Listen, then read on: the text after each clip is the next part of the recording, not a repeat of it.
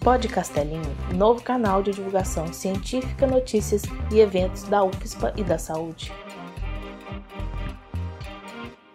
Olá, sejam bem-vindas e bem-vindos ao Pod Castelinho. Quem vos fala é Carlos, estudante de medicina da UFSPA. E Laura Drengoski Moraes, mestranda do PPG TIG da UFSPA.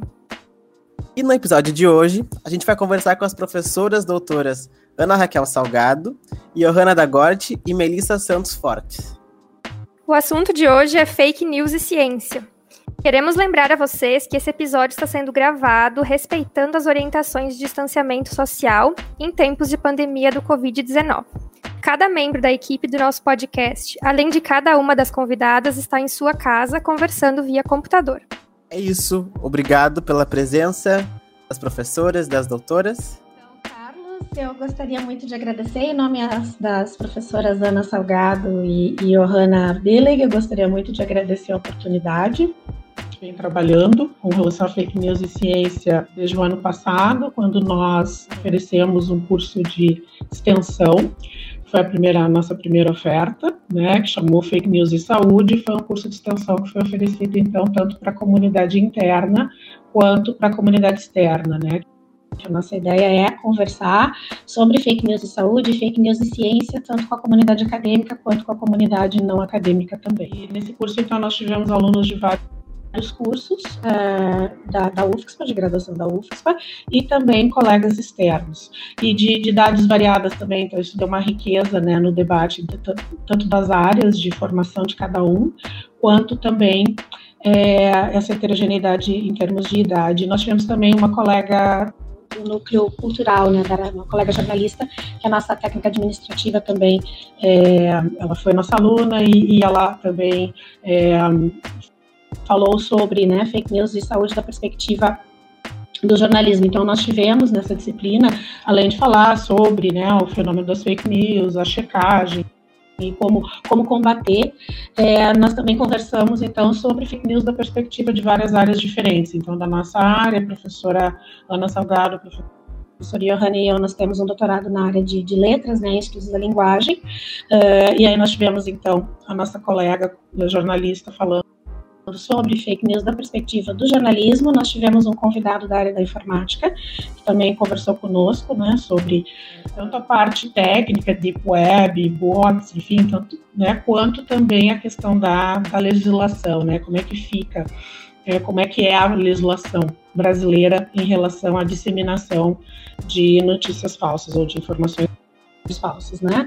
E nós tivemos também uma colega da área da epidemiologia do Departamento de Saúde Coletiva que veio conversar conosco sobre o impacto, então, das, das, das informações falsas na saúde, né? Então, foi uma disciplina bastante rica nesse sentido e nós pudemos ter esses convidados todos porque era uma disciplina presencial, né? E aí, neste ano, nós estamos oferecendo a disciplina não mais como um curso de extensão, mas sim como uma disciplina eletiva, né, e tivemos que fazer algumas adaptações em relação à educação à distância emergencial, então, é, nós, neste semestre, excepcionalmente, não, não temos os convidados, mas tentamos trabalhar as fake news a partir de todas essas perspectivas, de todas essas áreas, né, conversando uma, uma um, ensino multidisciplinar, né, e nós também temos o nosso, o nosso perfil no Instagram, que nós criamos no início deste ano e, e vem, vem, sendo, vem sendo construído né, ao longo deste ano, é, que é Fake News de Ciência e que nós vamos falar um pouco mais dele ao longo aqui dessa, dessa conversa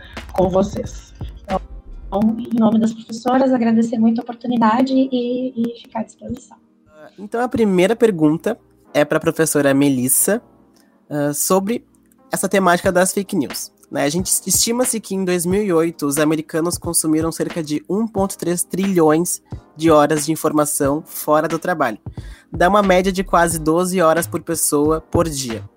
Mas ao mesmo tempo, a gente observa que a propagação de fake news, junto com os movimentos anti-ciência, tem se popularizado cada vez mais. O que se deve esse paradoxo, na sua opinião, professora? Então, Carlos, muito obrigada pela pergunta, uma pergunta muito importante, né? E, na verdade, assim, quantidade não necessariamente é qualidade, né? Então, a gente, eu só vou retomar um pouquinho o estudo que tu mencionaste na, na pergunta, né? Esse estudo de 2008, ele usou horas de consumo de informação, então ele usou horas como uma métrica para consumo de informação, mas ele também usou palavras para fazer essa medida, né? E comparou com outro estudo feito nos anos 80. Tá? Então, esse estudo que, que uh, de, traz dados do ano de 2000, 2008, ele na verdade foi feito em 2012, né? E se a gente usar, então, uh, horas, é o que tu disseste, né? 12 horas de consumo de informação por pessoa por dia, no cenário norte-americano, né? Mas se a gente usa palavras, é, nesse mesmo ano, no ano de 2008, foram consumidas quase 11 trilhões de palavras ao longo do ano, né? O que é uma estimativa de 100 mil palavras por norte-americano por dia, mais ou menos no ano de 2018, 2008, desculpa, no ano de 2008. Né? E aí eles compararam então essa medida, essa métrica de palavras, usando palavras, com um estudo que foi realizado em 1983 por um outro autor. Né? E em 1983 nós tínhamos 4,5 trilhões, um consumo de 4,5 trilhões de palavras no ano de 1983. Então, se eu olho para 83, eu tenho um consumo de 4,5 trilhões de palavras e eu chego em 2008 a quase 11 trilhões de palavras né, ao longo do ano por, por um americano médio. Né? E aí, por que, que isso acontece? Bom, ali no finalzinho do século XX, a gente vê a chegada da, da internet, né? E no século XXI a gente vê é, as redes sociais chegando com, com, toda a força, né? E claro que uh, isso ajuda, né? As redes sociais e, e a internet ajudou a, a, a multiplicar uh, o risco é, de tanto acesso quanto né, da disseminação, tanto da produção quanto da disseminação de informações falsas e de desinformação, né, e da viralização é, dessa, dessa desinformação. E essa tecnologia ela foi evoluindo, né? E hoje nós temos uma tecnologia que inclusive permite que veículos de notícia uh, legítimos eles sejam imitados, né? E que vídeos e áudios, por exemplo, sejam manipulados, né? Então isso tudo em relação à quantidade de informação tá? Mas essa quantidade, então, não necessariamente ela significa qualidade, né? Essa, essa é uma questão. E, e, a outra questão também é, assim, a informação falsa em si, a disseminação de informação falsa, a produção de informação falsa, não é novidade, né? Então, a novidade é a velocidade e a abrangência dessa disseminação, mas a informação falsa em si não é, não é novidade. E daí, então, é, dois exemplos rápidos tá? Um deles é lá no ano 44 a.C., então nós estamos lá para trás na história, né? Nós temos é, o primeiro fundador do Império Romano, o primeiro imperador romano, Otaviano, que consegue essa vitória é, utilizando, com a ajuda de informações falsas, né? que foram disseminadas, claro, obviamente não pela, pela internet, muito menos pelas redes sociais, né? Mas Otaviano precisou então encontrar um, um, meio de viralizar informações falsas que, que, que manchassem, né, difamassem a reputação do seu maior oponente político, que era Marco Antônio, e ele consegue fazer isso então usando as moedas. Então ele usou moedas como um veículo de informações falsas, né, que circulavam entre a população, e ele rapidamente consegue é, é, manchar a reputação do seu oponente e com isso ajudar, né, a sua, sua conquista do, do, Império, né, a fundação do Império Romano e se, se tornar o primeiro imperador romano. Então, isso lá, então, 44 a.C., e chegando mais perto de nós, no final do século, do século 20, na segunda metade do século 20, é, no final dos anos 70, início dos anos 80, nós tivemos a, a um novo surto de coqueluche no Reino Unido, devido a um artigo que foi publicado é, associando a vacina da coqueluche a dano cerebral. Então, uma informação, uma desinformação, né, que gerou uma diminuição é, enorme na, na vacinação da, das crianças né, contra a coqueluche, na imunização. É, e essa redução levou a um novo surto de coqueluche num país que já tinha, ah, né, no Reino Unido, que já tinha então a coqueluche controlada, e essa imunização ela voltou só a ser feita é, em níveis satisfatórios mais de 10 anos depois, então só em 1992 que o, o, o, índice de imunização volta a ser de 92%, quer dizer que é uma, uma desinformação que teve um impacto muito grande, claro, não foi mundial como agora na pandemia, né, mas isso, né? Mas é, que teve um impacto enorme uh, e sem as redes, quer dizer, não, não é novidade a informação falsa, né? Mas a possibilidade de disseminar e de, de, e de atingir um número uh, inimaginável de pessoas, né? É, isso sim é atual, né? Isso é, é o que a gente tem hoje, é isso que faz com que é, a, o combate, então, à, à, desinformação e à informação falsa deva vir na mesma medida, porque, então, se essa tecnologia é uma tecnologia que dissemina tão rapidamente, com uma abrangência tão forte, a informação falsa e a desinformação, ela também vai ser o, o, o veículo para a gente disseminar é, informações verdadeiras ou informações baseadas em evidências. Né? Então, é, o combate a, ao que o diretor-geral da, da Organização Mundial da Saúde né, chamou de epidemia, ou epidemia da informação, é, e todo o movimento da Organização Mundial da Saúde de combate à infodemia, a epidemia da, da, da informação, que minha colega Johanna vai falar mais sobre isso depois, né? É, ele, ele também é feito pelo, usando o mesmo veículo, né? É, usando as mesmas tecnologias que a gente tem para que disseminam a informação falsa ou a, a desinformação, né? E um outro dado, para fechar, um outro dado é o dicionário Oxford, é um dicionário que todos os anos ele elege uma palavra, a palavra do ano, né?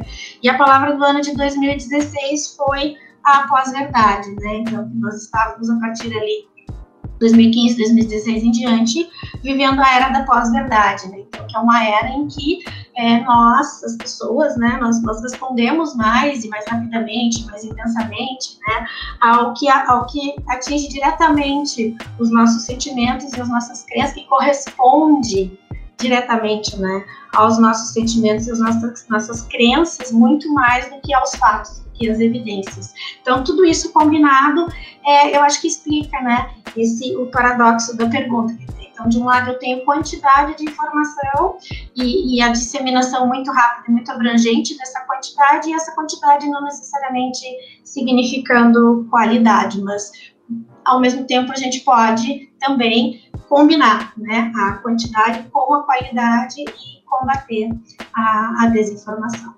Complementando também o que a Mel falou muito bem, né? Uh, essa questão essa troca de, de conteúdo emocional das redes sociais, né? Então, uh, não só as redes sociais ampliaram né, muito a divulgação de, de, informações, né, como ela é totalmente baseada né, numa troca de conteúdo emocional, né, e, e, e a, ten, a, tendência, uh, muitas vezes, é que uh, eu compartilhe Uh, porque eu também sei que com esse compartilhamento eu vou ganhar mais uma curtida. Né? Então, assim, essa ânsia né, de, de mais likes, digamos assim, né? E, e isso torna realmente o, o fenômeno bem complexo, né? Bem, bem complexo e exigindo, sim, uma, uma abordagem multidisciplinar. Bom, professora Johanna, na pesquisa de percepção pública sobre ciência e tecnologia, que foi realizada em 2019, foi mostrado que em torno de 80% dos entrevistados tinham interesse, ou muito interesse, por temas relacionados à saúde. Para vocês, qual o papel dos profissionais de saúde no combate a fake news? Obrigada, então, pela pergunta, Laura. Eu acho que uh, antes de responder assim sobre qual o papel do profissional da saúde né, no combate às fake news, né, acho importante a gente uh, fazer uma distinção né, de alguns termos, até porque na pergunta tu, tu usaste o termo fake news, né? Uh, é importante distinguir porque a ação dos profissionais da saúde e dos cientistas pode ser diferente dependendo do que se está falando, né? Então, acho importante deixar claro aqui nesse episódio que, uh, embora nós uh, fizemos uso do termo fake news, tanto pra, na oferta do nosso curso quanto na nossa conta, né? A gente fez isso porque é um termo amplamente usado, né? Uh, é um termo que tem sido problematizado, principalmente por alguns jornalistas, né? Uh, entre eles a Claire Wardle, que é uma pesquisadora de comunicação que tem trabalhado muito né, nessa linha da desordem da informação. Para ela, o uso de fake news uh, é problemático por duas razões. Né? Primeiro, pelo fato de que é um termo que é usado para se referir a vários fenômenos. Né? Então, um termo se referia a vários fenômenos diferentes. Né? E o segundo problema é pelo fato de que temos muitos uh, políticos, né, uh, usando o termo fake news para deslegitimar, né, a imprensa, né. Então, quando um político não gosta do que foi falado ou publicado, ele diz que se trata de fake news, né. Então, Uh, são essas duas principais razões, até porque no, no, jornalismo só se considera uma notícia quando é algo que foi verificado, né? Então esse termo pode soar uh, muito problemático para algumas áreas, especialmente para algumas áreas de conhecimento. Eu acho bem importante. E é importante, como a própria Claire Wardle diz, de fazer essa distinção, porque são fenômenos uh, existem fenômenos diferentes acontecendo aí, né? Nessa, nesse grande problema que é a desordem da informação. Então, a, a Claire Wardle diferencia informação incorreta de desinformação, e ela ainda usa um termo má informação. Eu vou falar aqui rapidamente, antes de falar do papel dos profissionais de saúde na atuação de, dessas duas instâncias, né?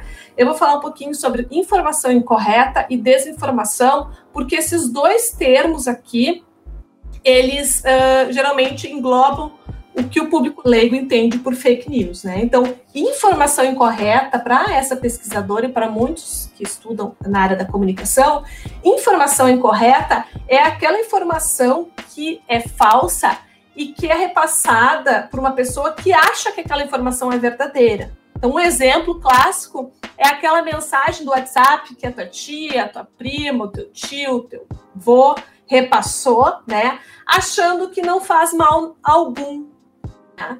Então, esse tipo de informação em que a pessoa acredita que está repassando uma informação verdadeira é uma informação incorreta, né? Então, não teve um, um, um propósito de dano aqui. Ela, ela acreditava, né? A pessoa que repassou que era uma informação verdadeira, né? Outro tipo de fenômeno que costuma ser chamado de fake news é o fenômeno da desinformação, que ela define, a Claire Wardle, como aquela informação falsa que a pessoa divulga de maneira intencional e deliberada. Né? Então, um exemplo disso foi o que aconteceu lá nas eleições americanas de 2016. Né?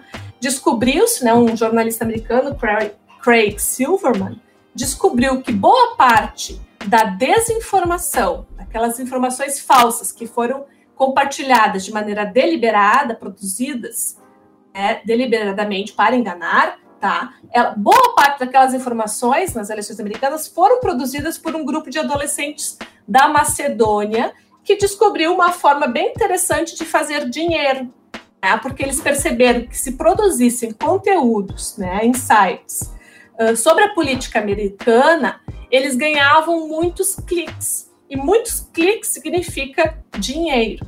Tá? Então, a monetização né, uh, da, da produção de conteúdo na internet. Então, uh, é importante fazer essa distinção, porque a forma de intervir que nós, que profissionais da saúde, né, e outros profissionais engajados nisso, vão atuar na informação correta e na desinformação vai ser diferente daí. Também, assim, só para uh, apresentar mais um termo antes de, discutir um pouco mais do papel do profissional de saúde, acho importante apresentar a definição do, do conceito de infodemia. Eu não sei se vocês vão lembrar, mas lá em 15 de fevereiro, o diretor da OMS, Tedros Adhanom, né, ele falou aquela célebre frase, né, nós não estamos apenas lutando contra uma epidemia, nós estamos lutando contra uma infodemia. Né? Então, infodemia, dentro desse conceito né, de uma, do material produzido pela Organização Mundial da Saúde e pela Organização Pan-Americana de Saúde, infodemia é o fenômeno do excesso de informações, sejam elas precisas ou não, mas que tornam, pelo seu excesso, né, difícil encontrar, tornam difícil para que o público leigo consiga encontrar fontes idôneas e orientações confiáveis. Né? Eles até trazem um dado nesse material da, das OPAs e da OMS, uh, em que eles trazem o seguinte dado, né? Que lá nos primeiros 30 dias da pandemia, uh, surgiram em torno de 361 milhões de vídeos carregados no YouTube com a classificação Covid-19. E também, em março, né, ainda em março, cerca de 550 milhões de tweets contendo o termo coronavírus, Covid-19 ou pandemia. Então, o que, que isso significa para nós profissionais da saúde, né, para os colegas profissionais de saúde, os colegas cientistas, né, como a gente faz para lidar com isso, com esses fenômenos, né, da informação incorreta, da desinformação, da infodemia, né? Uh, a primeira coisa é reconhecer que isso realmente é um problema, né? porque isso vai sim impactar lá uh, na rede de saúde. Não dá para ignorar isso. Né? É preciso pensar, refletir sobre o tema, porque isso vai impactar. Por exemplo, lá no Irã, né, uh, depois de terem recebido uma desinformação de que o metanol poderia curar a Covid, né, nós tivemos 51 mil pessoas internadas né, por intoxicação por metanol, sendo, se, sendo que 700 morreram 90 tiveram perda de visão ou algum tipo de prejuízo na visão. Então, sim, é preciso que profissionais da saúde e, claro, outros tipos de profissionais que a gente já vai conversar um pouquinho sobre isso, né, da importância de ser um trabalho multidisciplinar, né, uh, que os profissionais de saúde, especialmente os cientistas, se interessem pelo tema, porque sim, tem um impacto lá. Né? Também vai prejudicar a tomada de decisão dos profissionais de saúde, né? Esse excesso de informação, esse volume de desinformação acaba pressionando os profissionais de saúde a tomarem certas decisões, né? Então, quando sai, quando se divulga que um determinado medicamento pode curar, né? A, a tendência é que os pacientes pressionem os profissionais a fazer uso desses medicamentos. Né? Então, isso tem um impacto lá na ponta, né? Também. Quando a gente tem uh, pessoas cada vez mais ansiosas, porque o volume de informação, né? O acesso a um grande volume de informação também gera uma grande ansiedade, a gente, a gente vai ter pessoas acessando a rede por crises de ansiedade. Então, não tem como uh, não pensar, não discutir, não trazer esse tema para o debate. Né? Então é bem importante. E aí também eu acho bem importante destacar né, que Hopf e colaboradores, num artigo que eles publicaram lá em 2019, eles fizeram uma, uma lista de cinco ações, né, cinco formas uh, de, de, atuação dos profissionais de saúde e dos cientistas, cinco uh, papéis que eles deveriam assumir nesse combate a uma uh, infodemia, a uma desordem da informação, né? O primeiro deles é isso exatamente que eu estava falando, é tentar compreender esse fenômeno, é tentar entender quais são as causas, quais são os agentes de disseminação, quais são as consequências dessa disseminação, então tentar compreender. Isso a gente faz com a ajuda então de profissionais da informática, de profissionais da psicologia, questão da psicologia social, quais são os, né, as questões psicológicas que fazem as pessoas acreditarem mais ou menos, né, dos cientistas sociais para entender a vulnerabilidade de algumas populações, né? Um outro, um outro papel que, que eles veem para nós, profissionais de saúde e cientistas, é o papel de manifestar-se perante as informações incorretas, de não nos silenciarmos. Isso já vejo assim acontecendo, né? Aqui na nossa instituição, na UFSPA, por exemplo, né? eu vejo iniciativas como o Lapetox, como Ciência Sem Pauta, como o Minuto Corona, como o próprio Pod Castelinho, né, de alguma forma né, uh, se manifestar perante o que está sendo uh, publicado, dito por aí. Né? Então, nisso, acho que nós uh, já estamos, de alguma forma, a instituição já está, a UFSPA né, já está atuando nisso também. Né? um terceiro papel que esses pesquisadores veem para os cientistas e para os profissionais de saúde é o papel de fazer uh, de advogar, advogar por uma sociedade mais cientificamente letrada. Né? Aí eu acho que é onde nós uh, tentamos entrar aqui, eu, a professora Melissa, a professora Ana Salgado, né? É, trabalhar por um letramento crítico informacional, trabalhar por uma resiliência informacional da população. Tá? Também, uh, outra questão, outro papel que uh, esses autores veem para os cientistas e para os profissionais de saúde é o papel de reforçar os vínculos com jornalistas respeitáveis para encorajar relatos de pesquisas mais acurados, né? Isso é o que acontece, por exemplo, através de agências como a agência Bore, que busca fazer essa ponte entre jornalistas, né, e entre uh, pesquisadores. Então, a agência Bore uh, ela tem uh, ali uma lista, por exemplo, de uh, pesquisadores que aceitam dar entrevistas para, para a mídia, para a mídia ampla, né? Uh, e também eles uh, fazem, uh, trazem dados confiáveis para os jornalistas poderem publicar, então, nos seus jornais, nas suas revistas, nos seus sites. Né? Então, a Bora é um exemplo de uma iniciativa que tenta fazer essa ponte né, entre o jornalismo com um jornalismo idôneo né, e os, os pesquisadores. Né? Também um último ponto que uh, esses autores reforçam é o papel que nós, cientistas, temos de promover práticas éticas e de integridade na pesquisa. Tá? A comunidade acadêmica também não é livre de práticas controversas. Né? Então, uh, existe né, alguns problemas tem se buscado resolver. Né? Então, tem se buscado, por exemplo, uma ciência mais aberta, uma ciência em que os dados científicos estejam abertos a todos, né? em que o processo de revisão por pares fique mais claro como ele funciona. Né? Então, temos agora também a publicação pré-print, por exemplo, né? também. Então, é bem importante que se, uh, que se faça o dever de casa também né? Porque a gente escuta sempre aquela frase como pesquisador de que você precisa publicar, é publique ou pereça, né?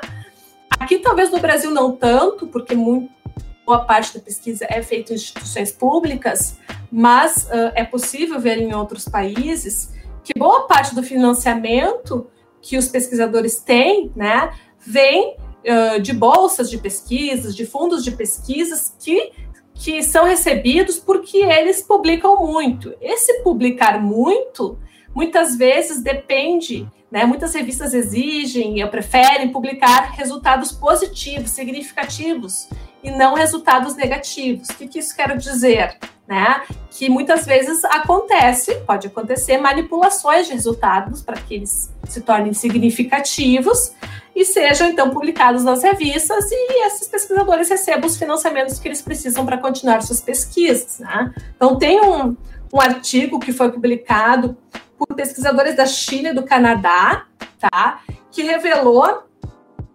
existem universidades ao redor do mundo que pagam, pagam muito pouco para os seus professores, para os seus pesquisadores, mas daí uh, reforçam esse pagamento com prêmios, se eles publicarem em revistas de alto impacto. Então, tem algumas que pagam até 43 mil dólares né, para que, se os seus pesquisadores publicarem um artigo em uma revista de alto impacto, impacto como a Nature, por exemplo. Então, a gente, nós temos práticas, sim, eh, né, revistas predatórias também, práticas que precisam ser revistas, que precisam ser assim expostas e discutidas para que uh, a ciência tenha cada vez mais credibilidade. Né? Então, uh, acho importante que. Então, assim, fazendo um resumo dessa, então, pensando nessa, nessa pergunta que tu, me, tu me fizeste, né, sobre o papel dos profissionais da saúde, dos cientistas no combate, né, à desinformação, às fake news, nosso papel está, né, de tá em vários âmbitos, né? Então, da, advogando por uma sociedade mais letrada, reforçando os vínculos, né, com a sociedade, tentando uh, uh, criar mais confiança da sociedade, mostrando mais credibilidade, né, e conhecendo o fenômeno da desinformação e manifestando-se quando isso for realmente necessário, porque sim, isso vai impactar lá na ponta, lá no atendimento de saúde, sim, não podemos ficar quietos né, com relação a isso. É, é precisamos uh, fazer alguma coisa e pensar a respeito. É, eu acho que também, professora, tentar des, desde entender melhor esses termos, porque geralmente a gente aborda tudo como um termo geral fake news, mas como podem ser tratados as diferentes uh, abordagens da, da, fake news de diferentes termos, né? Desinformação, má informação, como tu disseste. Acho que isso cabe a gente desde estudantes na graduação até depois de formados, né? Começa já na formação. Achei muito importante falar de todo esse processo mesmo para a gente. Obrigada. Obrigada. Próxima pergunta eu vou direcionar para a professora Ana Raquel uh, que também é dentro desse contexto, né? Hoje em dia há um bombardeio muito grande de fake news em relação à saúde. É por isso foram criados alguns aplicativos e sites que possam auxiliar na descoberta uh, da veracidade dessas notícias, mas a gente sabe que são ferramentas que estão longe da realidade do, do povo brasileiro. Até porque a informação falsa chega muito rápido nas pessoas e ela chega em grande quantidade. Como a gente pode fazer para contornar esse problema? Oi, Carlos, obrigada pela pergunta. Uh, então, a gente vive, como a Johanna bem uh, pontuou anteriormente, né, uma infodemia. Tá? A gente tem uma verdadeira enxurrada de informações tá? todo santo dia. Né? Uh, e dentro dessas informações, claro, tem informações boas, informações qualificadas, mas tem muita informação uh, ruim, informação de má qualidade. E a gente tem que filtrar isso, né? Existem, né, mundialmente, algumas iniciativas que se baseiam mais na questão uh, do letramento e do acesso uh, de evidência científica para o público geral, como é possível encontrar no site da Cochrane, por exemplo, tá? Uh, em que tem lá todos os recursos para pacientes, para usuários, além, claro, dos recursos destinados a autores e editores e profissionais da saúde, certo? E aqui no Brasil, nós tínhamos um serviço excelente, que era o serviço de checagem de fake news do Ministério da Saúde, né, que tinha até um, um um serviço que funcionava pelo WhatsApp, era possível uh, enviar, né, se tu recebesse, por exemplo, pelo WhatsApp uma notícia duvidosa, era possível encaminhar essa notícia para um número de WhatsApp do Ministério da Saúde, e daí uh, normalmente demorava um tempo, né? Alguns dias depois tu recebia um retorno, né? So, com a toda a checagem daquela notícia, se era verdadeiro, se era falso, se aquela informação era verdadeira, se era falsa, certo? Uh, só que esse serviço foi desativado. Né? Não está, pelo menos aqui no site, né? ele está sem atualizações desde julho deste ano. Né? Bem no meio da pandemia, ali se, se parou então de atualizar essa página. Tá? Fora isso, e daí não são agências que são uh, voltadas especificamente para a saúde, a gente tem várias agências de checagem de fatos. Tá? Uma delas tá, é a Lupa. Né? A Lupa, ela é de 2015, tá? Uh, e é possível chegar nela pelo site da Folha, pelo site da revista Piauí também, embora ela não tenha vinculação nem com a Folha, nem com a revista Piauí. A Lupa, em conjunto com a ONU, lançou uma websérie, né, que é a hashtag Só Que Não. E nessa websérie eles buscam desmentir tá, uh, informações falsas uh, que são divulgadas sobre a Covid-19. Essa websérie é específica sobre Covid-19, então, da agência Lupa, em conjunto com a uh, ONU, certo? Fora isso, existem mais algumas agências, tá? como por exemplo a Fato ou Fake, né? que conta com jornalistas da revista Época, uh, Globo News, do Valor Econômico, enfim, de vários veículos de comunicação bastante reconhecidos, tá? Faz checagem de fatos. Tem a Aos Fatos, que é uma agência independente, né? ela funciona uh, no modelo de crowdfunding, certo? Uh, e tá aí também, ela é mais recente, uh, de 2018, se eu não me engano, tá? E ali é possível uh, fazer a checagem de várias notícias que estão sendo uh, lançadas, várias informações lançadas. A Aos Fatos, ela também disponibiliza um serviço de consulta por WhatsApp, né? Tem um robô, né? Que é a, a Fátima. Aí você pode entrar em contato por WhatsApp, enviar a notícia e receber depois uma checagem de se essa informação é falsa ou não. Tá?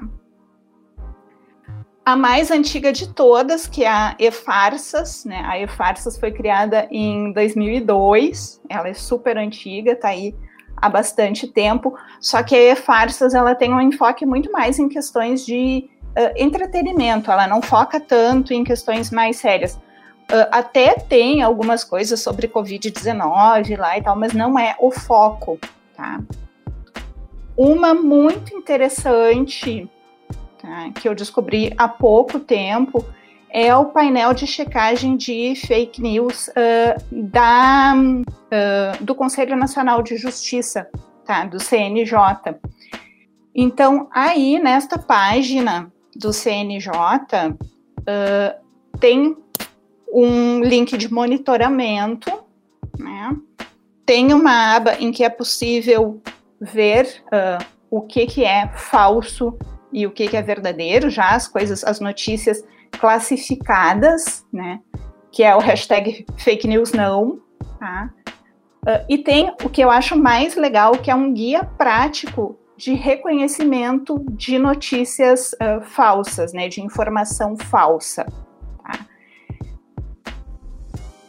Então, e é isso que a gente tem hoje, tá? De agências, assim, que eu conheça pelo menos, né? Fique claro, pode ser que existam outras, tá? Mas uh, que eu conheço e que são uh, bastante divulgadas hoje em dia são essas, assim, aqui no Brasil, tá? E tomando agora essa parte de como fazer o reconhecimento dessa informação, a gente pode pensar em algumas uh, dicas, né, que podem ajudar as pessoas a reconhecer uma informação de qualidade né, e a reconhecer uma informação duvidosa. Como é que pode se fazer isso? A primeira coisa é checar a fonte. De onde é que veio essa informação? Essa informação tem uma fonte conhecida, a, a, ali expresso na informação essa fonte, ela é de um website, ela é de uma página, ela é de um, de um livro, de uma revista, isso está expresso ali em algum lugar. Outra coisa super importante, quem é a autoria? Porque se a gente for ver, a maioria dessas informações de qualidade duvidosa, né, dessas informações que, uh, que são desinformação, na verdade, elas não têm autoria, certo? Não tem uma pessoa que assina aquela informação, né? Uh, Outra coisa importante é verificação de data. Por quê? Porque às vezes tens uma informação que até é verdadeira, só que ela é antiga. E isso a gente viu bastante aí recentemente, né? Uh, notícias lá de 2006, 2007 sendo republicadas em redes sociais como fatos recentes, como, como coisas novas, né? Especialmente em questões políticas, aí a gente viu bastante disso recentemente. Tá? Outra coisa, o site onde está publicada essa informação é um site conhecido? É um site confiável? Tá? Uh, qualidade desse texto. Ele é um texto que tem erros de português, ele é um, erro, um texto que é descuidado, que é mal escrito. Se for, já tem que ficar mais atento, porque uma agência séria não vai publicar um texto descuidado, não vai publicar um texto cheio de erro de português, uh, com uh, problemas de coesão, com problemas de coerência. Não, vai ter um texto mais bonitinho, um texto mais cuidado. Tá? Manchete alarmista. Manchetes alarmistas são, a maioria dos casos, caça-clique. Eles colocam aquela coisa super chamativa ali só para a pessoa clicar e acessar aquele site, porque provavelmente alguém vai estar tá ganhando dinheirinhos com aquele clique, né? Retomando aí o caso que a Johanna mencionou dos meninos lá da Macedônia, né, que ganharam que ganharam bastante dinheiro com uh, a questão das eleições do Trump. Né? Então, manchetes muito sensacionalistas tendem a ser caça-cliques. Ainda a questão textual, né, a gente tem que cuidar muito né, que normalmente essas uh, informações falsas, essas informações uh, de má qualidade, elas mencionam assim, né? Lá pelo meio da coisa menciona estudos realizados, né, na, estudos realizados na universidade, em universidade no Reino Unido, uh, ou doutor uh, da universidade uh, de universidade nos Estados Unidos buscou, encontrou tal coisa.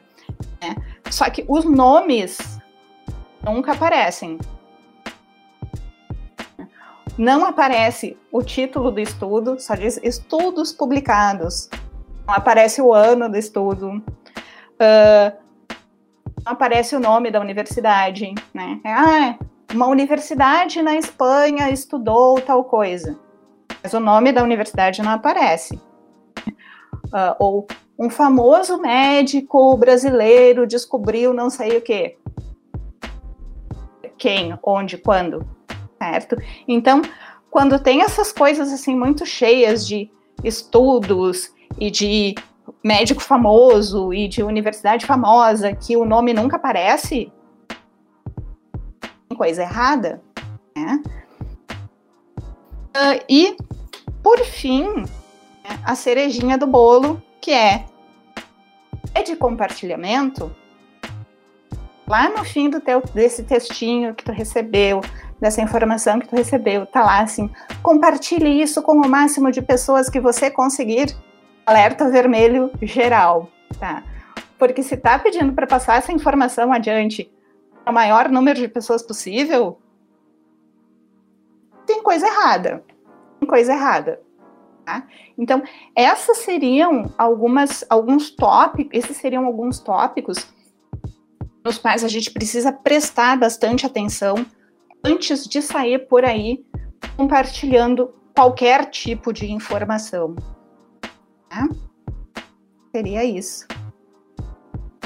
Obrigado, Profiana. Eu acho muito legal essas informações que tu trouxeste de como fazer a checagem das notícias, das informações, porque muito do que está na internet uh, e de qualidade duvidosa ou desinformação, né, pode colocar a vida das pessoas, a saúde das pessoas em risco.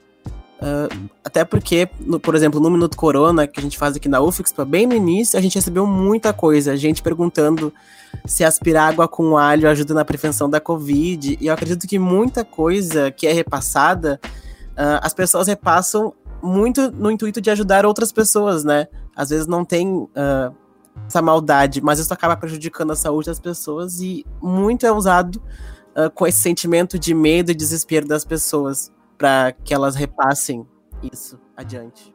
Mas acho que tu trouxe uma coisa bem importante, eu queria aproveitar que tu trouxe isso, né, a questão do alho, porque eu mesmo recebi essa informação num grupo de família e, com, e a pessoa disse assim, né, dizendo que o, que o alho poderia uh, prevenir uh, o coronavírus. Ela disse que estava, então, uh, fazendo a comida com bastante alho, né, mal não faz, diz ela. Sim, mal, acho que mal comer alho não vai fazer mal para a maioria das pessoas. Entretanto, a gente nunca sabe o que a pessoa vai fazer com a informação que a gente repassa.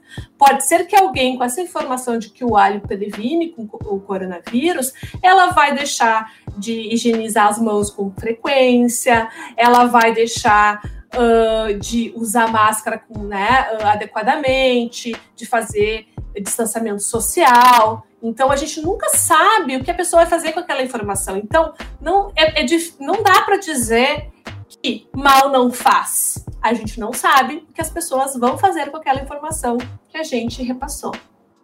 É, isso é uma coisa bem importante, Johanna. Lembrar que uh, a informação ela não é inocente, né? A informação ela pode sim causar dano? Porque realmente a gente não sabe o que que a pessoa que está na outra ponta, o que que a pessoa que está lendo aquela informação vai fazer com aquilo.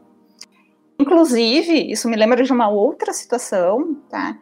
Que às vezes acontece de a gente receber uma informação que é evidentemente falsa, a gente lê, reconhece como falsa aquilo ali, uh, e passa adiante no intuito de, gente, olha que baita bobagem que está sendo dito aqui. E a outra pessoa não entende como sendo uma bobagem, a outra pessoa entende, né, leva a sério ou também uh, com, com sátira, né, com piada, com... isso também pode acontecer, né? Aquilo foi feito com o intuito de satirizar e daqui a pouco está sendo entendido como alguma coisa séria. Então, tem que cuidar com essa questão, porque não existe informação inocente.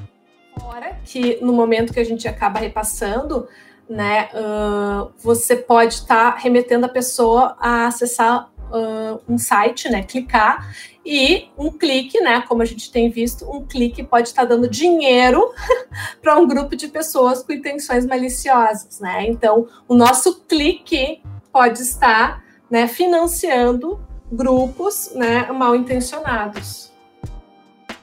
Bom, pessoal, nós vimos vários exemplos de aplicativos e sites para combate a fake news, reconhecimento das fake news, né? Então, nas nossas descrições desse episódio, a gente vai colocar alguns desses links para vocês terem acesso mais fácil, que são sites confiáveis. Agora eu queria fazer uma, umas, algumas perguntas, nós vamos fazer, que são direcionadas para as três professoras.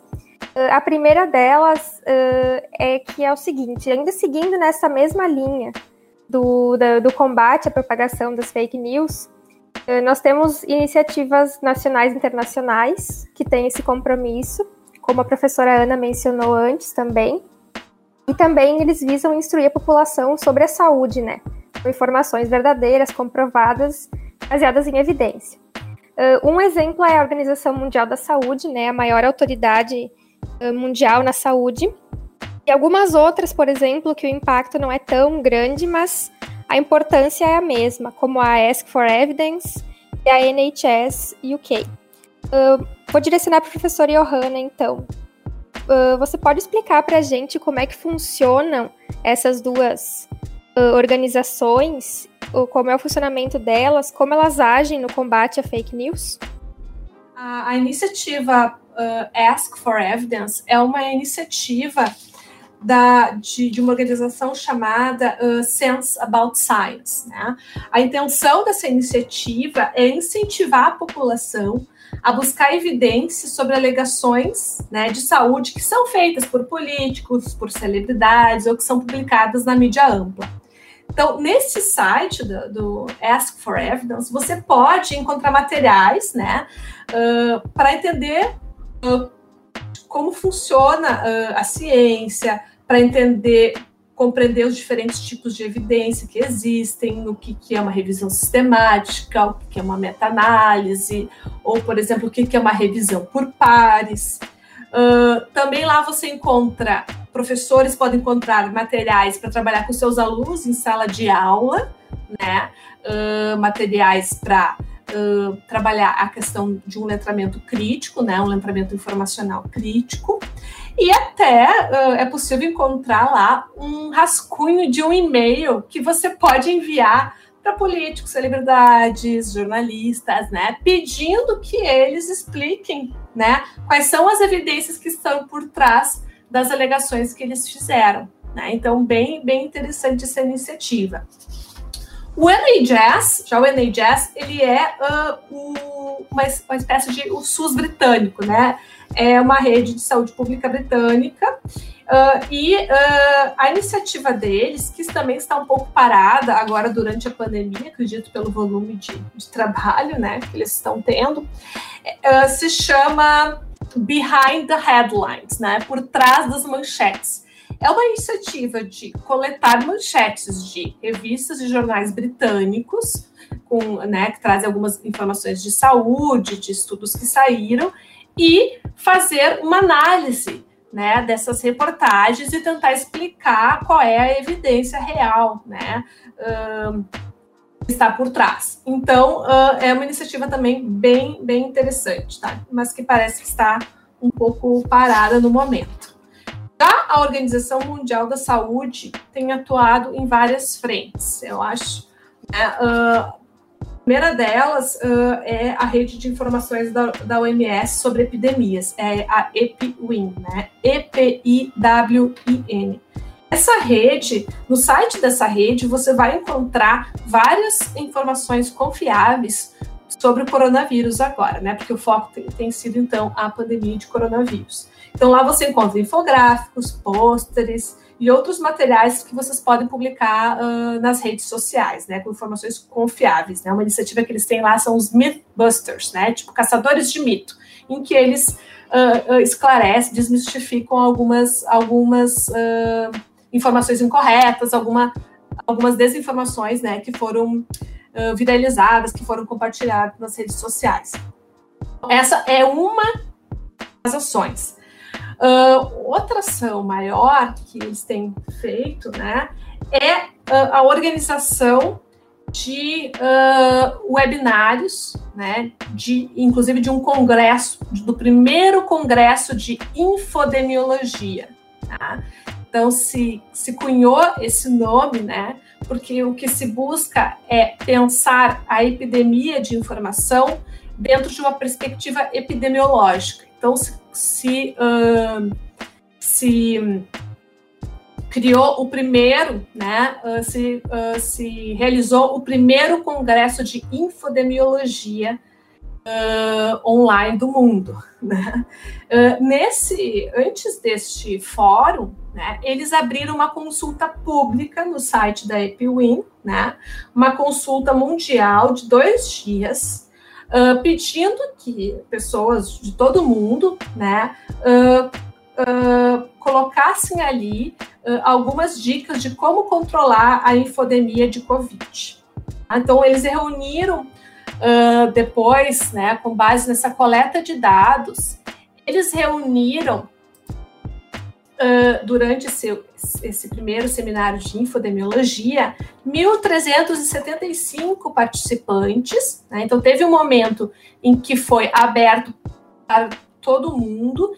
né, que foi a, a pré-conferência e a conferência final, mas dura, durante, uh, entre a pré-conferência e a conferência final, houve várias uh, outras conferências que foram fechadas daí. Nessas conferências, né, eles coletaram 500 uh, ideias, né, juntamente com aquelas que já tinham sido dadas no fórum aberto, né, para se combater uh, a infodemia. Então, e nesse, nesse congresso, nesse webinário de infodemiologia, eles contaram com epidemiologistas, com pesquisadores das ciências sociais, com clínicos, com especialistas em comunicação, com representantes de empresas de plataformas de mídias sociais e tecnologia, com ministros da saúde, com institutos de saúde pública, com organizações religiosas, com organizações de checagem de notícias, psicólogos, jornalistas, então, profissionais das mais diferentes áreas. Então, isso já isso é bem importante, o fato de que se deu conta, né, de que, foi, uh, que a Organização Mundial de Saúde se deu conta de que era necessário uma seria multidisciplinar, né, para se pensar a infodemia. Tá?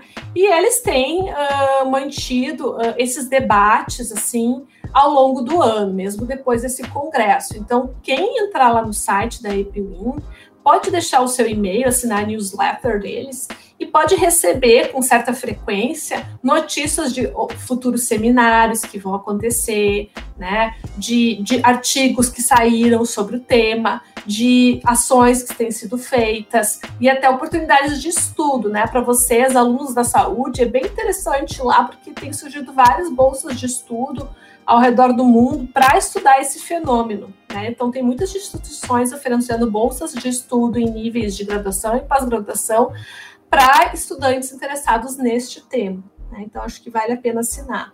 É, eles também ofertaram recentemente o primeiro curso de gestão de infodemia para 278 participantes de 78 países. Estou né? aguardando a próxima oferta. Tá? Uh, e também uh, uma questão uh, bem importante, então, a partir dessas conversas, tem sido estabelecido parcerias, parcerias com as redes sociais, né? Então, inclusive, agora recentemente eu vi na mídia ampla que o Facebook iria passar né, a excluir mensagens falsas sobre a vacina, né? Então, estamos vendo que algumas atitudes estão sendo tomadas, né? O WhatsApp, por exemplo, também está controlando um pouco o, a, o, o disparo de mensagens em massa. Você já não consegue repassar uma mensagem, encaminhar uma mensagem para muitos grupos ao mesmo tempo, né? Então já tem alguns mecanismos de controle sendo pensadas, né? Então por isso aquela ideia que a gente trouxe uh, de que antes de que é preciso distinguir o que, que é infodemia, do que, que é informação falsa, do que, que é desinformação, porque desinformação, aquele conteúdo que é pro, produzido com a ideia de enganar deliberadamente, ele precisa ser tratado pelas redes sociais, principalmente, né? E também precis, precisamos de leis para regrar, né, isso. Já uh, o fenômeno da informação incorreta, que é aquela mensagem a sua tia, o seu tio, seu primo, seu amigo lhe repassou que contém uma informação incorreta, mas que ele, essa pessoa acredita que seja verdadeira, aí o tratamento é diferenciado, né?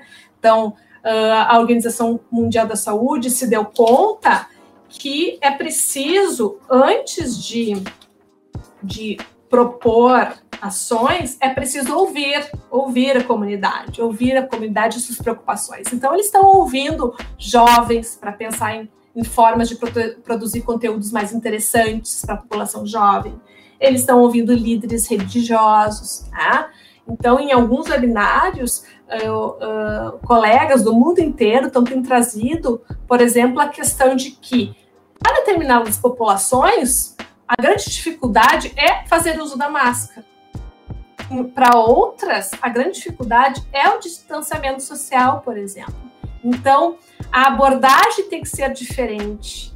Né? Então, a, um, então, a partir dessas conversas, né, o que a OMS propõe é uma atuação em quatro esferas. A primeira esfera seria ouvir a comunidade, né, e suas preocupações, porque não é uma questão só de falta de acesso à informação, tem outras coisas envolvidas, né? Voltando àquela questão ali uh, do metanol no Irã, né, onde quando 700 pessoas morreram, né? Será que essas pessoas elas ingeriram metanol porque elas se deixaram enganar por aquela informação, por aquela desinformação, informação incorreta, ou porque elas não tinham acesso à saúde, né, a um leito e estavam desesperadas? Tá? Ou será que elas não têm o nível que elas têm de confiança nas autoridades, sejam elas públicas, eh, políticas ou de saúde, não era o suficiente, né, para que elas seguissem as recomendações médicas, né, as recomendações dos governantes. Então essa é uma das perguntas que se faz, né? Por isso que a Uh, o, o, escritório de gestão de infodemia da OMS tem conversado com pessoas do mundo inteiro para pensar as questões e tem alertado para a importância de cientistas das áreas humanas, né, uh, fazer coletas né, de dados qualitativos com essas populações para entender melhor por que, que determinadas populações tomam determinadas decisões ou, ou, ou outras, né? Também com base nesses desses eventos que a, OMS tem feito né, na busca de uma gestão da infodemia, se ressaltou a importância da tradução do conhecimento e da ciência e da comunicação de risco. Então, assim, aí entra né, o papel, por exemplo, né, de pessoas como nós, né, uh, eu, professora Melissa, professora Ana Salgado, né, na área de linguagens, né, de pensar como uh, transpor uma linguagem científica, né, uh, para uma linguagem mais uh, acessível à população. Né? E como comunicar risco para a população, né? que, é, uh, que é também um processo delicado. Né? Uh, outra, outro ponto que, que eles chamaram atenção é para a promoção da resiliência à desinformação, que é onde a gente também quer entrar né, dentro das nossas iniciativas aqui como, como um grupo. Né? O que, que seria a resiliência à desinformação? Esse conceito de resiliência uh, informacional ele foi cunhado por Lloyd em 2014, né, num trabalho que ela fez com refugiados né, que estavam aprendendo a lidar com um novo sistema de saúde em um novo país. Então, uh, de maneira assim mais rápida, né? Então, a resiliência informacional, informacional, desculpe, seria essa capacidade de lidar com um grande volume de informações, né? Uh, muitas delas incertas, né? E, ambi e em ambientes informacionais novos e complexos. Tá?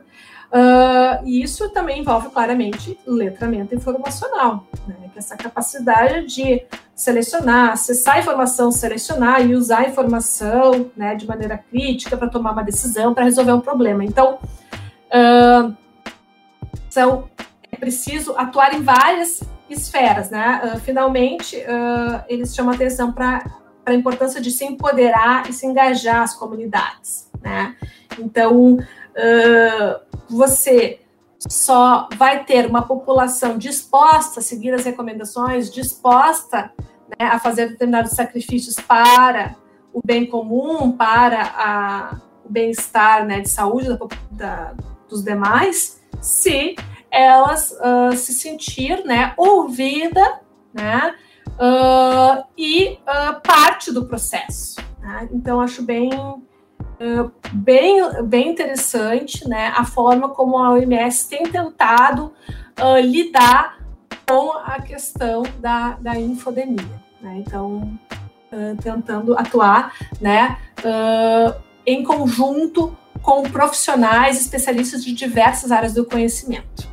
Só complementando aqui, né, com relação a isso que a Johanna falou agora por último, das comunidades, né, da participação, da importância da participação das comunidades, né, e de como conseguir que essas comunidades se comprometam, né, uh, é fundamental que a gente não parta do pressuposto de que a gente vai levar o conhecimento para essas pessoas, né? Uh, a gente não está levando nada para ninguém, né? Porque no, a partir do momento em que a gente se coloca como vamos levar o conhecimento científico, vamos levar o conhecimento acadêmico, a, a gente está se colocando numa postura, numa posição de detentor do conhecimento. Né? E nós não somos detentores do conhecimento, a gente constrói uma parte dele, né? E a gente tem que se colocar muito mais numa postura de tornar acessível essa partezinha de conhecimento que a gente produz, para que as pessoas consigam entender que isso que a gente produz não é conflitante com aquilo, com a, com a bagagem que elas já têm, né? Mas que vai agregar Acho que é, acho ótimo, né, Ana? Isso trouxe muito bem. Muitas vezes as pessoas subestimam a capacidade crítica da população. Muitas vezes uh, não é falta de acesso à informação ou de capacidade crítica da população. Tá? Uh, isso tem a ver com outras uh, questões, né? Questões, como a gente tem visto no Brasil, questões econômicas, né, de não poder fazer um afastamento social, né, por não ter para onde ir, como se isolar do restante da família, né. Então, uh, é preciso, sim, não é, não é suficiente a gente apenas uh, uh, desmistificar mitos e crenças da população geral né? Como se a gente estivesse levando a verdade, como falou a Ana, né? Isso não é suficiente, isso muitas vezes também não gera uh, uma simpatia da população. É preciso trabalhar em outras frentes, né? E, e, e ouvir a comunidade é, é um início. É, complementando então o que a Giovana acaba de dizer, né? Na verdade, tem o, o professor, nosso colega, professor Razi, ele compartilhou conosco um artigo que foi publicado na Nature em 19 de novembro agora deste ano, né? E que vai falar das cinco regras para a comunicação da, da, evidência. E, na verdade, ele é produzido, então, esse artigo, os autores desse artigo, né? Fazem parte de um grupo interdisciplinar da Universidade de Cambridge, no Reino Unido, né?